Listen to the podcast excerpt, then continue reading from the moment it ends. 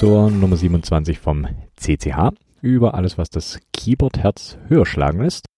Und damit fange ich auch gleich an. Der Hack the Planet Podcast vom Andreas und vom Daniel ist endlich wieder da. Da geht es zum einen um Daniels Mitarbeit bei Lucky V, aber auch um seine Korn. Und der CCH wird auch nett erwähnt. Also da auf jeden Fall mal reinhören und am besten gleich abonnieren. Bei mir ist der schon lange unter den Top 5 Podcasts. Das also als kleine Podcast-Empfehlung am Rande. Dann habe ich mich endlich entscheiden können, welche Switches auf die Disziplin V1.5 draufkommen. Und zwar kommt da Alpacas V2 drauf. JWK Alpacas sind lineare 5-Pin-Switches mit einer 62 Gramm Feder, mit einem Top aus Polycarbonat, das Bottom ist aus Nylon und dem üblichen POM-Stem. Die Switches selber, die kommen leicht Factory Looped ums Eck und ich bin ziemlich, ziemlich gespannt, wie die sind. Ich hatte selber noch keine Alpacas in der Hand. Da bin ich sehr, sehr gespannt. Der Nachteil daran, mir ist dann auch gleich noch eine Disziplin V2 über den Weg gelaufen und die liegt jetzt auch hier und wartet drauf, gebaut zu werden. Ansonsten kamen bei mir nur diverse Kleinteile wie 1N4148 Dioden hier an und zwar 1000 Stück, ein paar Pinheader, demnächst dann noch ein paar neue Displays und Microcontroller Boards. Hier wird's also nicht langweilig. Oh, und ich habe mir heute noch eine DIY Atreus auf eBay geschossen. Also nicht das Keyboard IO Modell, sondern eine selbstgebaute. Und da bin ich ziemlich gespannt. Da werde ich aber auch nochmal noch mal berichten. Außerdem habe ich mal wieder eine Korn angefangen. Und ich habe mir gedacht, ich habe noch keine mit Low-Profile-Switches. Also gibt es diesmal eine mit Kyle Jog Switches. Dazu das wunderbare Gatsby Case von Keycaps. Und Achtung, RGB-Beleuchtung.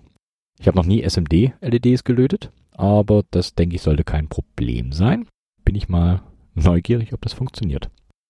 Ach ja, und eine wunderbare Tether Desk Mat ziert jetzt hier den Laborschreibtisch. Also alles, alles wie gehabt. Die News. Ben Welleck hat ein Video auf YouTube rausgehauen, bei dem es um den PCB Design Workflow geht. Ich bin ja auch gerade dabei, mir KiCad näher anzuschauen. Also wieder mal ein, ein Puzzleteil für das Große und Ganze, um da ein kleines bisschen weiterzukommen. Dann gibt's noch das HK HXS1 Keyboard. Das ist ein Keyboard, das äh, gesplittet werden kann. Soweit nichts Besonderes. Was aber ganz cool ist, die Tastatur hat eine leichte Wölbung, nicht ganz so ausgeprägt wie zum Beispiel bei einer Dactyl Manoform. Die Wölbung läuft horizontal übers ganze Keyboard und lässt das Profil zur Mitte hin höher werden. Ansonsten hat das Brett Low Profile Caps. Aktuell ist das Keyboard aber noch nicht erhältlich. Wenn es aber auf den Markt kommt, soll es für schlappe 309 Euro verfügbar sein, also nicht wenig Geld. Aber sieht ganz schick aus. Dann gab es noch eine Weiterentwicklung der Korn mit dem Namen Thorn. Bei der Thorn wurde der Daumencluster überarbeitet und etwas mehr nach außen gerückt, und auch das Staggering für den kleinen Finger wurde etwas, etwas weiter verrückt nach unten. Ist ein ganz hübscher Fork und könnte auch ganz interessant sein für die, die die Korn eh schon mögen, aber vielleicht mit dem Daumencluster nicht ganz, nicht ganz zufrieden sind. Dann hat der Tamasch vom Keyboard Builders Digest noch seine Azimut gepostet. Ein, ich würde sagen, Monster an Keyboard. Die Azimut ist ein Split auf einem Board. Es gibt insgesamt sechs Rotary Encoders, auch wenn er die nach eigenen Angaben nicht wirklich benutzt. Das Layout ist der Korn recht ähnlich, hat aber ein paar zusätzliche Keys, also eine ganz, ganz coole Idee. Und wie heute dank dem Leadcore Alex gesehen, hat Logitech eine neue Tastatur rausgebracht, die Pop Keys. Sehen aus wie wenn man eine Tüte Süßigkeiten bei 50 Grad im Auto vergisst und dann in die Tüte schaut. Kurz gesagt ziemlich, ziemlich bunt. Das Ganze gibt's mit nicht näher genannten braunen taktilen Switches und coolen, ich hoffe, ihr hört die Anführungszeichen, die ich hier mache, Emoji-Tasten. Aber Spaß beiseite und so die wirklich wichtigen Sachen. Den Group Buys zum Beispiel. Da gibt's zum einen das GMK Liftoff. Das ist von der NASA inspiriert, hat weiße Alpha-Keys mit schwarzen Zeichen drauf. Die Mods sind in orange mit weißen Zeichen. Der Group Buy geht noch bis zum 25.02. Und das Base Kit liegt hier bei 125 Dollar. Dann gab es noch das GMK Grey on Black. Das sind schwarze Caps mit grauen Zeichen. Wer hätte es gedacht bei dem Namen? Der Group Buy geht noch bis zum 11.2. und da liegt das Base Kit auch bei 125 Dollar. Der dritte Group Buy ist das EPBD Arcadia. Das sind graue Caps mit cremefarbenen Zeichen. Anton Escape gibt's in Pastellblau. Da endet der Group Buy einen Tag später am 12.2. und das Base Kit liegt hier bei 105 Dollar. Dann gibt's noch ein Keyboard. Das Abacus oder die IT42 von Ido Bao eine Hotswap 40% mit Split Spacebar und einem weißen, schwarzen oder blauen Case aus Alu. Das Keyboard hat einen USB-C-Konnektor. Das Case selber ist um 8 Grad geneigt und insgesamt wiegt das Brett 600 Gramm. Zwischen der rechten Space-Hälfte ist ein kleiner hübscher Versatz zum Fragezeichen-Key. Sieht ganz hübsch aus. Der Grouper geht noch bis zum 8.2. und das Brett selber gibt's für 109 Dollar. Switches gab es diesmal wieder keine neuen, deswegen einfach weiter zum Hauptthema. Heute mache ich ein Fass auf, das ich schon lange auf der Liste hatte. In dieser Episode soll es um Alps Switches gehen. Ich denke, viele von euch kennen Cherry Switches beziehungsweise die Cherry Clones, also Switches, die Cherry Switches nachempfunden sind. Den kreuzförmigen Stem, die Feder, leicht schräg laufendes Top und Bottom, Switch Leaf und der Rest am Switch. Die MX-Switches und deren Klone sind die am weitesten verbreitesten Switches im Hobby. Ich denke, das hat den Grund, weil sie zum einen deutlich leichter zu bekommen sind, wobei hier die Frage ist, ob sie nicht leichter zu bekommen sind, weil sie bekannter sind. Aber ja, was war zuerst da? Keine Ahnung. Und zum anderen ist das Patent von Cherry für die Switches grundlegend kein schlechtes und es hat ja auch viele, viele gute Switches hervorgebracht. Wenn ihr tiefer grabt, öffnet sich euch irgendwann eine Ebene, auf der ihr auf deutlich mehr Switches stoßt als DMX-Switches. Oder wenn ihr nicht grabt und denkt, ihr habt einen Vintage-Klassiker auf Ebay geschossen und stellt dann fest, dass es seltsame Switches hat, die ihr noch gar nicht kanntet. Auf genau dieser Ebene könntet ihr auch auf die Alps-Switches stoßen. Die sehen allerdings komplett anders aus als MX-Switches. Nicht nur, dass sie anders klingen, die fühlen sich auch deutlich anders an beim Tippen. Alps Switches wurde ursprünglich von Alps Electric entwickelt und vertrieben.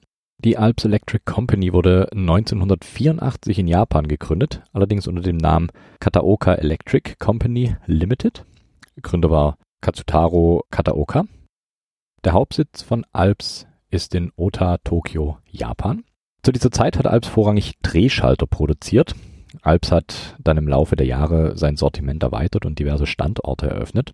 Das Sortiment hat dann teilweise VHF-TV-Tuner und diverse elektronische Bauteile ausgeprägt. Also eigentlich eine ganz, ganz andere Richtung. Abgesehen von den elektronischen Bauteilen. Im Dezember 64 wurde Kataoka Electric Company dann in Alps Electric umbenannt. Zwei Jahre später, also 1966, hat Alps Electric dann auch angefangen, Keyboard-Switches zu produzieren. Lustigerweise genau in dem Jahr, als auch das erste Office in Deutschland geöffnet wurde. Genauer gesagt in Düsseldorf.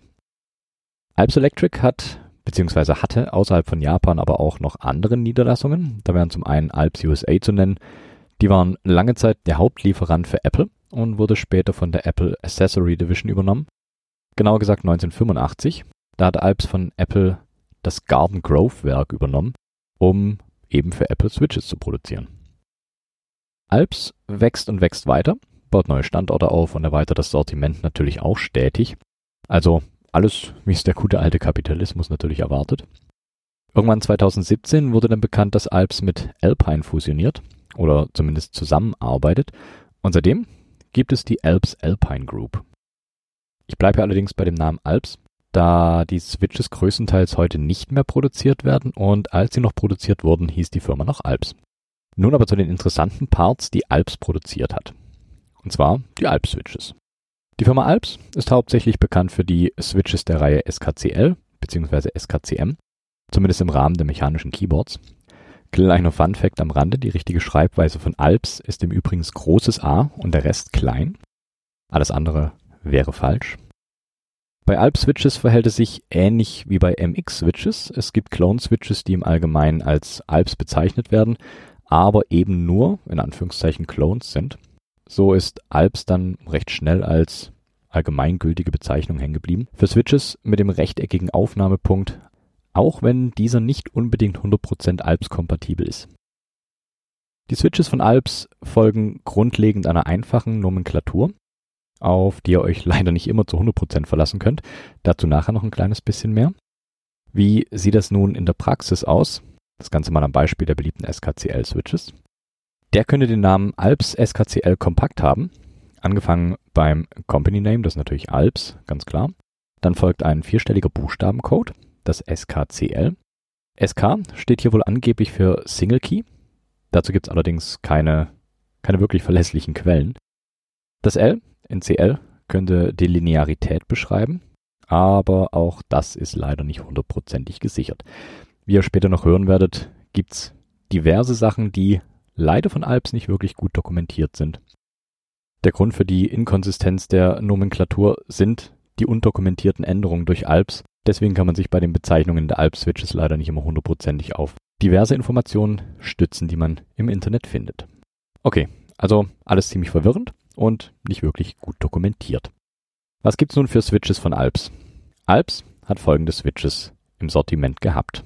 Einmal die Alps Buckling Spring, Common Mount Low Profile Switches, Dome with Slider Switches, Integrated Dome, Membrane Dome, Molded Spring over Membrane, Semi-Integrated Dome Switches, also ziemlich abgefahrenes Zeug. Was aber wirklich spannend ist, sind die Switches mit diesen vier Buchstaben. Das wären zum einen die SKBL bzw. SKBM, dann die SKCC-Serie, die SKCL, SKCM-Serie, die SKCP-Serie, SKEW-Serie, die SKFF, SKFL, SKFR und SKFS-Serie.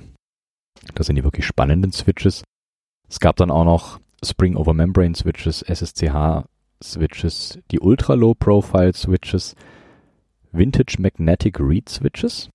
Das ist so das gesamte Portfolio der früheren Alps Keyboard Switches. Viele davon sind Rubber Dome Switches oder eben Spring Over Membrane Switches. Die lasse ich mal ein kleines bisschen außen vor. Mir geht es ja lieber um die mechanischen Switches. Bevor ich auf die Switches selber eingehe, kurz was zu den grundlegenden Unterschieden zu MX-Switches. Alp-Switches sehen auf den ersten Blick schon deutlich anders aus als die MX-Switches. Das Housing ist mit geraden Kanten anstatt mit den schrägen, die ihr von den MX-Switches kennt, versehen. Also sieht eher aus wie ein, wie ein Würfel. Auch das Stem ist anders als bei MX-Switches, zum einen in der Beschaffenheit des Stem-Körpers, aber auch beim Mounting Point für die Keycaps. Bei MX-Switches ist es das bekannte Kreuz und bei Alps ist es ein waagerecht liegendes Rechteck. Wer gerne seine Keycaps wechselt oder wenigstens individuelle Caps haben will, stößt bei Alps natürlich schnell an die Grenzen.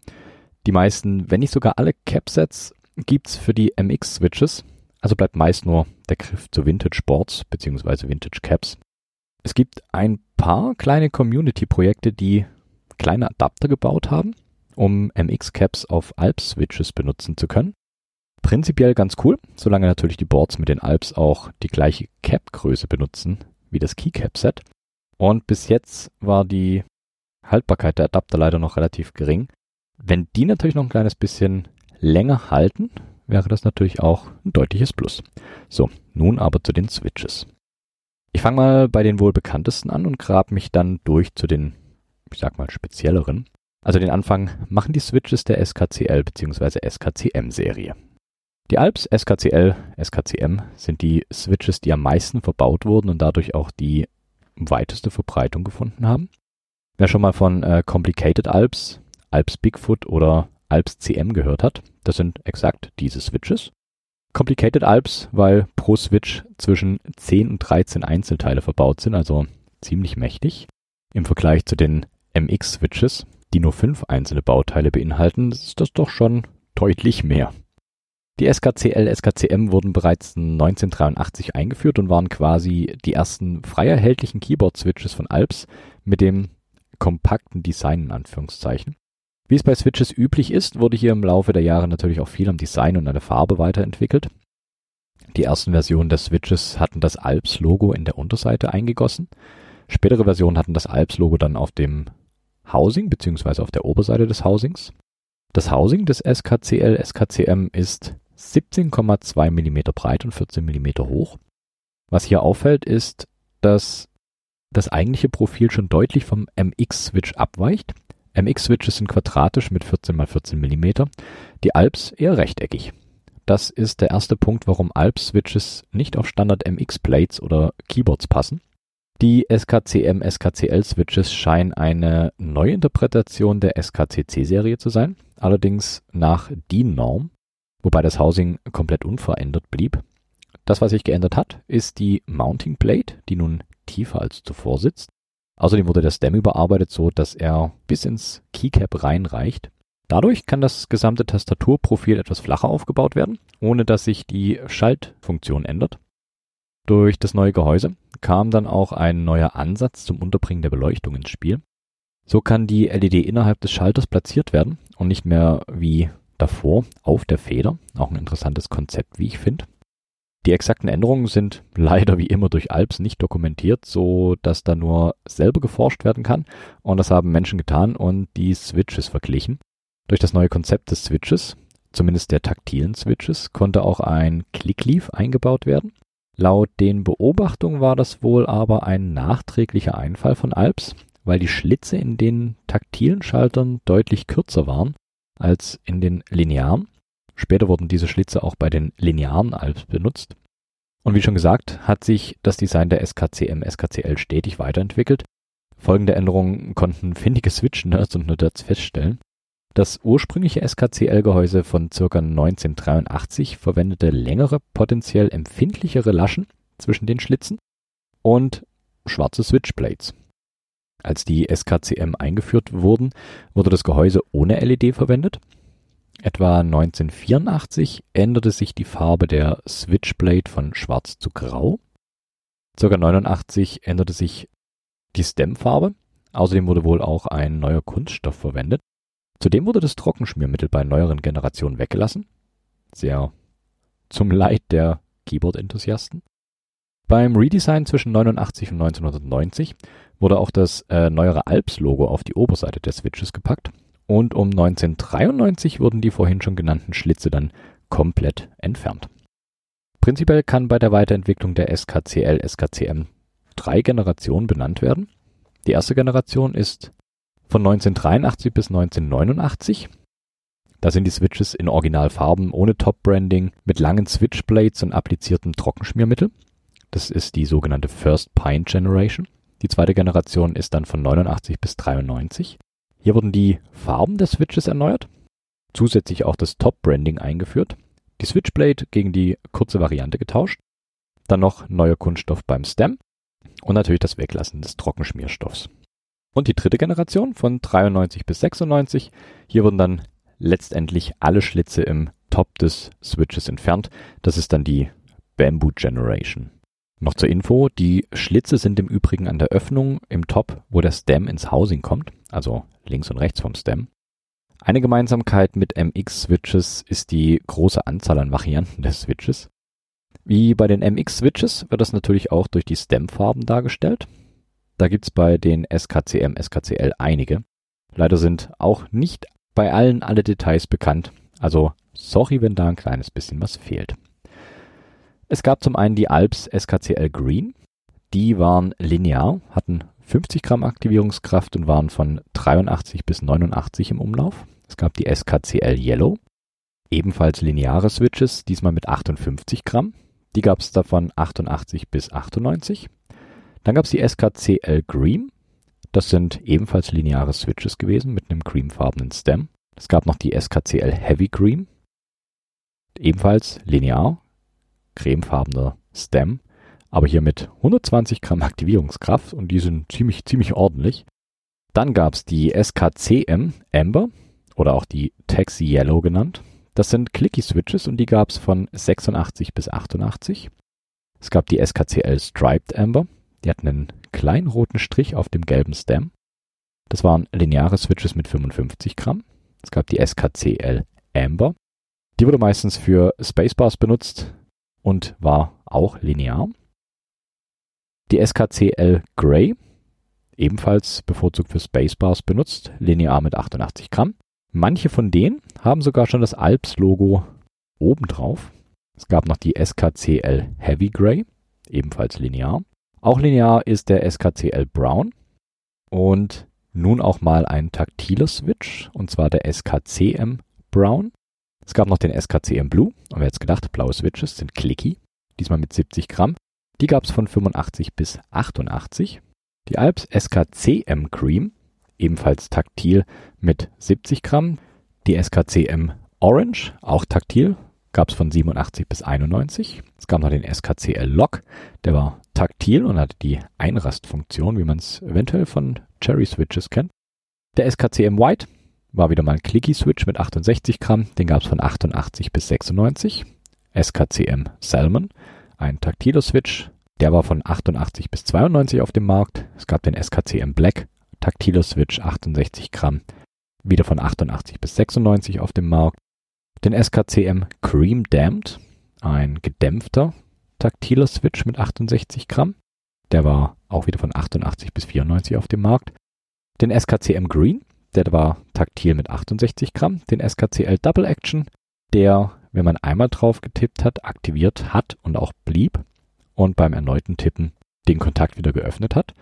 Und zu guter Letzt den SKCM White Damped, ein taktiler Switch von circa 95, auch wieder ein gedämpfter Switch. Also eine ganze Menge Switches und ich denke für jeden was dabei. Es gibt auch einige Boards, die mit den Alps SKCM SKCL Switches produziert wurden. Unter anderem die prominenten Vertreter, wie das ADB Keyboard von Apple, aber auch das Extended Keyboard 1 und 2, die M0116, die M0118, das Apple Standard Keyboard, aber auch äh, die Kinesis Evolution und ein paar Zenith Boards, aber wie gesagt, auch hier noch viele, viele mehr. So viel mal zu den bekanntesten Alps, den SKCM, SKCL. Nun gibt's aber auch noch ein paar andere Serien von Alps, die mindestens einen Blick wert sind. Es gibt auch weniger oft vertretene Varianten wie die Switches der SKCP-Serie, auch bekannt als Alps Plate Spring Switches. Das sind Clicky-Switches mit 60 Centinewton und 4 mm Travel.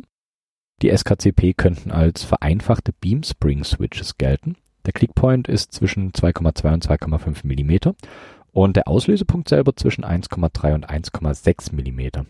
Das sind allerdings auch wieder nur ungefähre Messungen durch Enthusiastinnen und die sind nicht wirklich einfach durchzuführen bei den Alp-Switches. Was allerdings aufgefallen ist bei den SKCP-Switches, ist die Diskrepanz zwischen Klick und Auslösung, was wohl beim Tippen das ein oder andere Mal zu Irritation geführt hat. Warum das genau der Fall ist, ich kann es nur immer wieder sagen, mangelnde Dokumentation durch Alps. Schade. Der Stem der SKCP-Serie ist komplett kompatibel mit dem Stem der SKCL-SKCM-Serie. Also könnte man da auch eine Art Franken-Switch bauen. Ob das wirklich Sinn macht, erschließt sich mir leider nicht wirklich. Dazu bin ich dann doch noch tief genug im Thema Alp-Switches drin. Aber wäre mal interessant, muss ich mir doch mal anschauen. Die SKCPs kamen auf den elektrischen Schreibmaschinen und IBM Terminal Keyboards zum Einsatz. Anfangs als PCB-mounted Varianten, später dann aber auch als Plate-mounted Switches. Und leider waren die SKCP nicht so qualitativ wie andere Switches und so kam es ab und zu vor, dass sich das ganze Top vom Housing löste beim Entfernen der Keycaps. Also wer da die Caps wechseln wollte an seiner Schreibmaschine, hatte dann unter Umständen einen halben Switch in der Hand. Der direkte Vorgänger der SKCM, SKCL Switches waren die Switches der Serie SKCC. Die haben einen deutlich längeren Stem als die Nachfolger und vor allem nicht das bekannte Rechteck als Aufnahmepunkt, sondern einen T-förmigen Stem. Die SKCC-Switches wurden zwischen 79 und 89 produziert. Das Design des Switches hat sich beim Sprung auf die SKCM-Switches nicht verändert. Innerhalb des Zyklus, in dem die Switches verfügbar waren, muss sich auch etwas am Material verändert haben. Die erste Generation der Switches wird mit circa 3 Millionen Schaltzyklen angegeben und die späteren mit 20 Millionen. Also ein kleiner, aber feiner Unterschied. Dementsprechend muss sich da irgendwas am Material getan haben. Auch von den SKCC gibt's verschiedene Varianten. Leider auch, wie immer bei Alps, nicht durchgängig dokumentiert. Es gab die SKCC Grey. Die Auslösekraft der SKCC Grey ist leider nicht benannt. Die Stemhöhe ist allerdings bekannt. Die liegt hier bei 4 mm. Es gab dann noch die SKCC Tall Black, die SKCC Cream. Die hatten wohl 70 Centinewton. Die Stemhöhe war hier ein kleines bisschen höher mit 5 5,0 bis 5,3 mm. Es gab die SKCC Green, die waren um die 60 Centinewton mit 5,1 mm hohen Stems. die SKCC Tall Cream mit 70 Centinewton, aber einem kürzeren Stem mit 4,7 mm. Die SKCC Lock mit 5,1 mm langen Stems. Die Auslösekraft ist leider nicht bekannt. Es gab die SKCC Cream LED, wahrscheinlich die LED-Variante mit 70 Centinewton Auslösekraft und es gab die SKCC Side Angle Cream. Aber auch hier sind leider weder die Stemhöhe noch die Auslösekraft bekannt. Schade. Die SKCC gab es zum Beispiel in den Keyboards des Apple III. Die Switches der Serie SKFF sind nahezu identisch mit den SKCC. Aber auch im Low-Profile-Bereich hat Alps natürlich was, und zwar die SKFL-Serie. Die Switches sind mit 8,6 bis 8,8 mm Höhe insgesamt 25% kleiner als die SKCM SKCL Switches. Der Stem ist ein abgewandelter Alps Mount. Der sieht dann aus wie ein Oval und nicht mehr wie ein Rechteck. Der Travel liegt bei 3,7 mm und es handelt sich hier um lineare Switches. Die Oberseite der Switches hat eine kleine schicke Metallabdeckung. Das habe ich so bei einem Switch allgemein noch nie gesehen, aber das sieht ganz nett aus. Die SKFL-Switches gab es ausschließlich als PCB-mounted Switches und die wurden auf alten Toshiba und Zenith Keyboards verbaut. Die zweite Low-Profile-Variante, die Alps produziert bzw. produzierte, ist die SKFR oder SKFS-Serie. Die SKFR SKFS hat einen eigenen und später nie wieder verwendeten Keycap-Aufnahmepunkt, der keineswegs kompatibel ist mit anderen Alps-Mounts die Switches haben einen Total Travel von 3,5 mm, also da nochmal ein kleines bisschen am Travel minimieren können. Es gibt sie als taktil und linear und sind alle durchweg PCB-mounted. Nicht nur die Keycap-Kompatibilität fehlt, sondern auch die PCB-Kompatibilität. Die Switches haben vier Pins. Das liegt am Jumper, der im Switch verbaut ist. Also können die SKFR, SKFS Switches leider nirgendwo anders eingebaut werden auf keinem anderen Alps-Keyboard. Sehr schade. Das Logo beziehungsweise der Logo-Guss auf dem Top wirkt auch nicht sonderlich hochwertig wie bei anderen Alps und auch ein Patent sucht man hier wohl vergeblich. Vielleicht einfach nur ein Versuch von Alps, den Low-Profile-Markt irgendwie zu betreten. Wer weiß, denn das waren dann die einzigen Switches aus der Reihe auf jeden Fall. Es gibt von den SKFR, SKFS Switches auch eine kleine Auswahl an verschiedenen Varianten.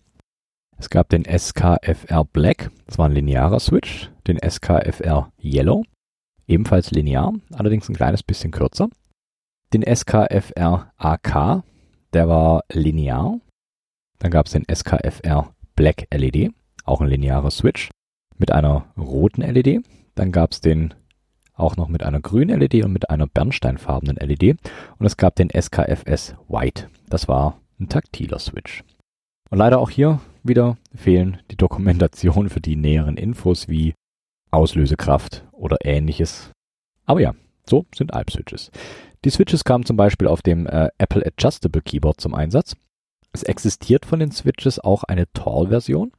Die ist ein Switch, der fast identisch ist mit den SKFS-Switches. Er hat nur zwei Unterschiede.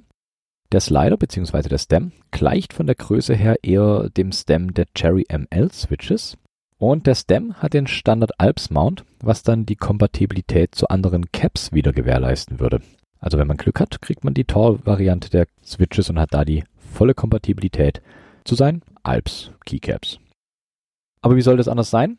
Gibt es keine wirkliche Doku zu den Switches und selbst in den Katalogen von Alps taucht der Switch nicht wirklich auf. Die Switches wurden in Tastaturen von 1991, 92 und von 95 gefunden und zwar in Boards von Datacomp und Macway. Es gibt eine Teilnummer, die SKFR AK 0001, die allerdings als äh, Überschussteil gelistet wurde. Aber auch dazu leider keine näheren Details. Als Nachfolger der beliebten SKCM, SKCL könnten die SKBL bzw. SKBM Switches sein. Die haben das Design der SKCM, SKCL Switches übernommen was auch Sinn macht, denn der Mount für die Caps ist der, der am weitesten verbreitet ist. Auch hier ist es wie immer bei Alps etwas komplizierter. Die Switches wurden in Kooperation mit Forward Electrics und Alps produziert. Im Jahr 2000 gab es wohl einen kleinen Bruch zwischen Forward und Alps, weshalb auch ab 2001 die Switches ohne Alps Branding trotzdem weiter produziert wurden. aber eben nicht mehr unter dem Namen Alps. Nach Angaben von Forward Electronics wurde die SKBL bzw. SKBM-Serie 1991 eingeführt. Die frühesten entdeckten Beispiele von Tastaturen mit diesen Schaltern stammen aus dem Jahr 1995, insbesondere die Forward Electronics FDA 102D.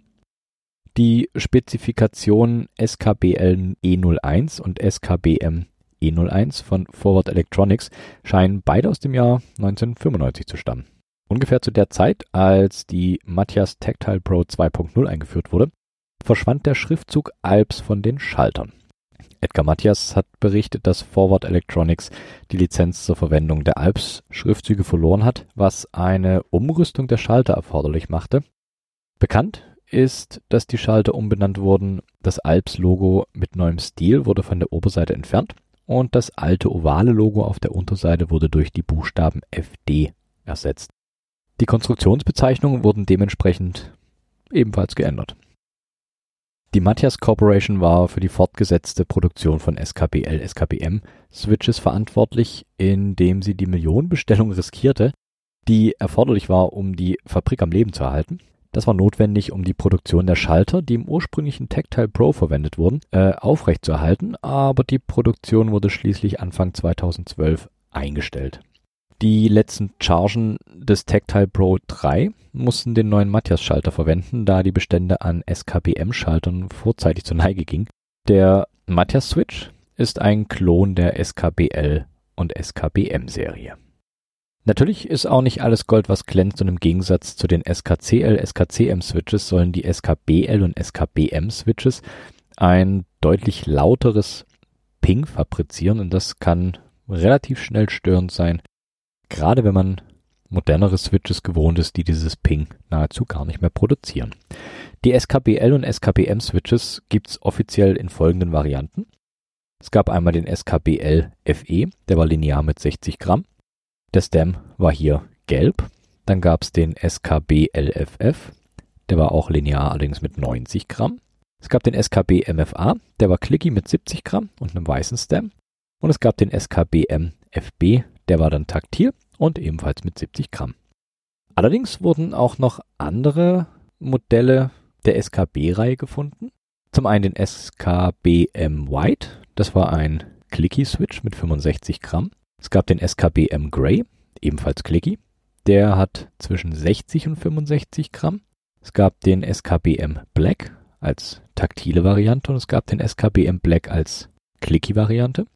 Und es gab noch den Forward SKBL Black. Und der war dann linear. Also das übliche Doku-Chaos von Alps. Alps hat natürlich auch diverse Rubber Dome und Membrane Switches gebaut. Hier geht's aber um mechanische Keyboards und nicht um Rubber Dome Zeug. Wer die sich trotzdem anschauen will, um hier den kompletten historischen Überblick über Alps Switches zu bekommen, sollte sich die SKEW Serie mal anschauen oder googelt euch das Ganze mal. Sind trotzdem relativ interessant und hübsche Switches auch wenn es Rubber Dome ist. Alps haben eine Fanbase, was ich definitiv nachvollziehen kann, denn Alps-Switches sind in der Tat echt, echt nicht schlecht. Und da Alps ja bekanntlich keine Switches mehr produziert, gibt es diverse Clones. Äh, hauptsächlich werden natürlich die SKCL, SKCM-Serie äh, kopiert. Das macht natürlich Sinn, weil das Keycap-Mounting das gängigste Alps-Mounting ist und sich die Switches einfach bewährt haben. Clones gibt's unter anderem von Taihao, USW, Xiang, Huaye und natürlich Matthias. Letztere dürften neben Taihao die bekannteren sein. Aber keine Sorge, die Clones gehe ich jetzt nicht Switch für Switch durch. Das würde hier, glaube ich, die Folge komplett sprengen und euch wahrscheinlich vergraulen. Die Links packe ich euch natürlich alle in die Show Notes. Dann könnt ihr euch das selber mal durchgraben über die wunderbare Dokumentation von Alps.